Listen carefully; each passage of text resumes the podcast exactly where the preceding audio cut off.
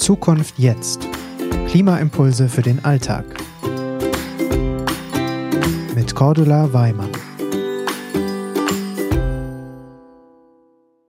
Heute geht es um den Sonntagsbraten. Mit Enkeln macht man ja Dinge, die man sonst so nicht macht. Ne? In Leipzig gibt es in Wildpark einen Bereich, wo Tiere vom Bauernhof und auch alte Landmaschinen untergebracht sind. Also kein richtiger Bauernhof, sondern eine Ausstellung aller Tiere, die auf einem Bauernhof leben könnten. Und so stand ich vor einiger Zeit mit meinen Enkeln vor zwei großen Kühen, die im Stroh lagen und ziemlich gelangweilt wegschauten. Und in der Nähe standen große Blechkannen. Und ich begann zu erzählen. Davon, dass ich als Kind in den 60er Jahren die Sommerferien immer bei meiner Cousine in Westfalen verbrachte. Meine Verwandten lebten in einem kleinen Kotten. Das, so ein Kotten, das ist ein Nebenerwerbsbetrieb. Also mein Onkel, der war eigentlich Bergmann, aber nebenbei gab es zwei Kühe, vier Schweine, zwölf Hühner und so circa acht Kaninchen und das alles natürlich direkt neben der Küche. Und die beiden Kühe, die hießen Lotte und Hertha. Und meine Tante kümmerte sich um sie. Sie hat sie jeden Tag zweimal von Hand gemolken und ich musste dann mit und habe die Fliegen verjagt, damit Lotte und Hertha meiner Tante nämlich beim Melken nicht mit dem Schwanz durchs Gesicht wedelten. Und nach dem Melken wurde die Milch dann in der Küche durch ein Sieb gegossen und in zwei große Blechkannen gefüllt. Und abends zogen wir Kinder diese Milchkannen dann im Bollerwagen zum nächstgrößeren Bauernhof, zu Knuf auf die Mauer wo der Molkereitraktor sie am nächsten Morgen abholte. Und fast jeden Abend spielten wir dann mit den anderen Dorfkindern dort an der Mauer Völkerball, bis es ganz dunkel wurde. Mir wurde ganz warm ums Herz beim Erzählen. Und plötzlich hielt ich inne. Meine Kindheit war schon jetzt im Museum ausgestellt. Ich meine, ich fühle mich quietschfidel und ab und zu, da rock ich noch richtig gerne ab. Aber jetzt schon zu Lebzeiten mein Leben im Museum? Und es klang so einfach und armselig, so rückständig.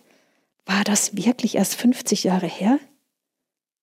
Was war das für ein Leben? Welch große Fortschritte hat es seitdem gegeben?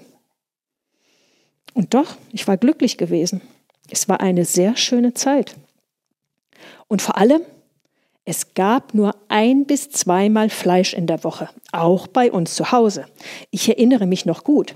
Sonntags kam dann immer die weiße, gestärkte Tischdecke auf den Tisch und meine Mutter trug nicht die bunte Kittelschürze der Woche, sondern eine weiße und da war so vorne, der Latz war so mit Rüschen verziert. Und dann kam der Braten aus dem Ofen, den mein Vater als Hausherr anschnitt. Der Sonntagsbraten war etwas Besonderes. Man gönnte sich was. Fleisch war damals noch sehr teuer. Im Durchschnitt musste ein Verdiener zweieinhalb Stunden arbeiten, um ein Kilogramm Fleisch zu bezahlen. Und meist gab es auch nur einen Verdiener pro Familie. Doch auch damals haben Mütter ihre hungrigen Kinder viermal oder fünfmal die Woche ohne Fleisch satt bekommen. Ehrenwort. Und wisst ihr noch, was damals unsere Landschaften prägte? Sie waren durchzogen von kleinen Bauernhöfen und auf den eingezäunten Wiesen grasten die Kühe, die der Bauer abends zum Melken reintrieb oder mitunter auch auf der Wiese melken konnte. Die Tiere wurden artgerecht gehalten, ernährten sich von frischem Gras und Wiesenkräutern, lebten gesund an der frischen Luft und die Kälber wuchsen bei den Muttertieren auf. Kot und Urin düngten die Wiesen, und die Gülle, die sich im Stall ansammelte, wurde auf die anderen Äcker verteilt. Es war alles im Gleichgewicht. Ein in sich stimmiger Kreislauf. Nachhaltige Landwirtschaft nennt man das heute. Und was glaubt ihr eigentlich, wie lange heute noch jemand für ein Kilogramm Fleisch arbeiten muss? Na? Noch 26 Minuten. Dafür kommt das Fleisch heute aus Massentierhaltung. Es enthält Antibiotika, die so auch zu uns Menschen gelangen und unser Immunsystem schwächen. Es gibt kaum noch kleine Bauernhöfe mit artgerechter Tierhaltung. Was bedeutet das denn für unsere Umwelt? Offiziell trägt unsere Massentierhaltung mit rund 15 Prozent des CO2-Ausstoßes weltweit zur Klimaerwärmung bei. 15 Prozent. Nimmt man jetzt jedoch noch die damit zusammenhängenden Industriezweige und den Futteranbau, denn auch für den Futteranbau werden dann ja wieder Gifte und Dünger ausgebracht, wenn man das alles dazu nimmt, dann sind wir schon bei 51 Prozent aller weltweiten Treibhausgasemissionen. Und ferner soll die industrielle Massentierhaltung für 91 Prozent der Zerstörung des Regenwaldes verantwortlich sein, nämlich für den Futtermittelanbau. Ist das wirklich ein Fortschritt? Ist das tägliche Billigfleisch und die damit verbundene Tierquälerei und Zerstörung unseres Lebensraumes wirklich ein Fortschritt gegenüber der Esskultur der 60er Jahre? Die Herstellung von Fleisch ist sehr aufwendig und eine hohe Belastung für unsere Natur. Doch wir machen es zu einem Alltagsbilligprodukt. Wir essen Quantität statt Qualität. Und davon essen wir dann gleich so viel, dass es uns schon wieder krank macht. Wohlstandskrankheiten nennt man das dann.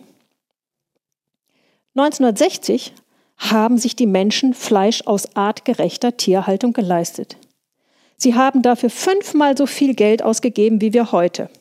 Und sie waren glücklich dabei und haben Fleisch als etwas Besonderes genossen. Sie hatten zweieinhalb Stunden dafür gearbeitet. Heute entspricht Biofleisch dem artgerechten Fleisch von damals in Preis und Qualität. Und heute ist uns, einem der reichsten Länder dieser Erde, Biofleisch zu teuer, obwohl viele ein Vielfaches von damals verdienen? Ist das nicht einfach nur eine Frage der Einstellung zu unserer Ernährung? Hör dir dazu doch mal meinen Podcast an. Bio kann ich mir nicht leisten. Weniger ist mehr. Und was nichts kostet, ist nichts wert. Fleisch ist so belastend für unsere Erde. Die Tiere werden in Massentierhaltung so gequält. Mach nicht mehr mit. Iss weniger Fleisch. Und wenn, dann gönn dir Biofleisch. Mach mit beim Erhalt unserer Erde. Oder, wie Oma Frieda sagt, sei nicht weiter Teil des Problems sondern werde Teil der Lösung. Handel aus Liebe zum Leben.